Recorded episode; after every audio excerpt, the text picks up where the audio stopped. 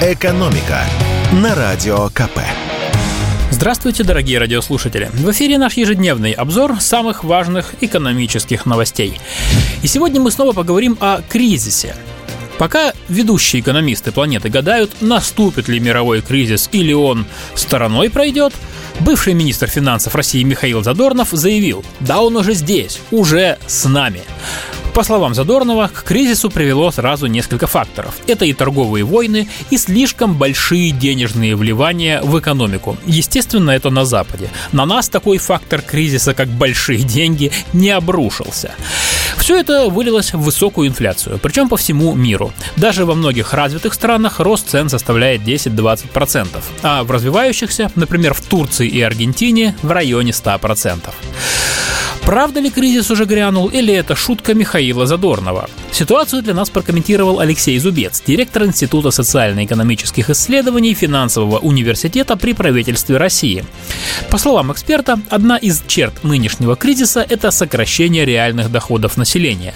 Так называются наши заработки с поправкой на инфляцию и за вычетом кредитов, коммуналки и прочих обязательных платежей. Для западных стран это катастрофа. Особенно для европейцев, которые десятилетиями копят себе на пенсию, а потом в течение года инфляция у них съедает 30% от многолетних накоплений.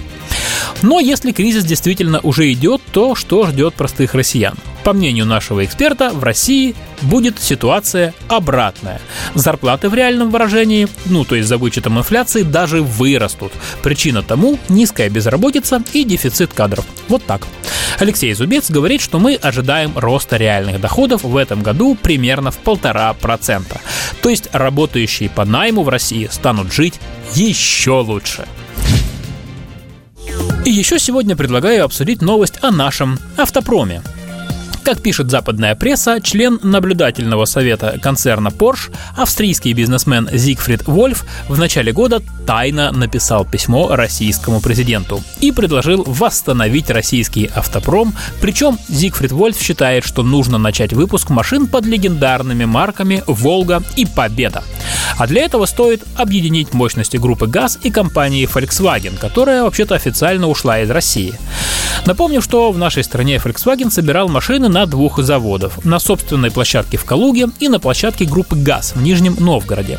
Идея австрийского бизнесмена состоит якобы в том, что в дизайне возрожденных Победа и Волги нужно использовать характерные черты советских автомобилей.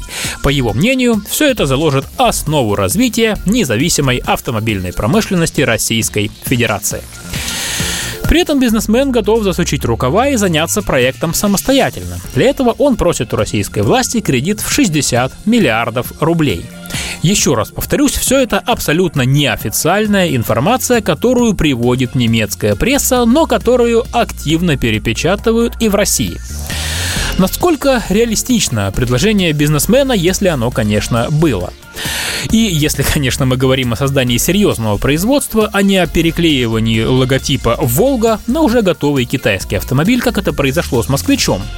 На вопрос о реальности подобных планов нам ответил вице-президент Национального автомобильного союза Ян Хайцер. По словам эксперта, очень трудно себе представить, что на ту сумму, которую якобы озвучил Зигфрид Вольф, а именно 60 миллиардов рублей, можно построить платформу нового автомобиля. Мы, конечно, можем э, организовать у себя производство некоторых кузовных деталей или сидений или еще чего-нибудь, но где взять коробку, двигатель, антиблокировочную систему тормозов и так далее, все это надо произвести, а это фактически разработка автомобиля с нуля, и озвученных денег не хватит. В реинкарнацию дизайна советских автомобилей наш эксперт тоже не верит. По его словам, можно бесконечно сожалеть о потерянной «Волге», но нужно производить современные автомобили, а не «Волгу».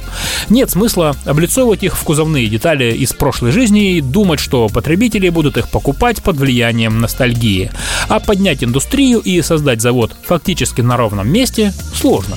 Поэтому пока остается нам жить с теми заводами, которые у нас есть, и будем локализовывать производство китайских автомобилей. «Экономика» на Радио КП.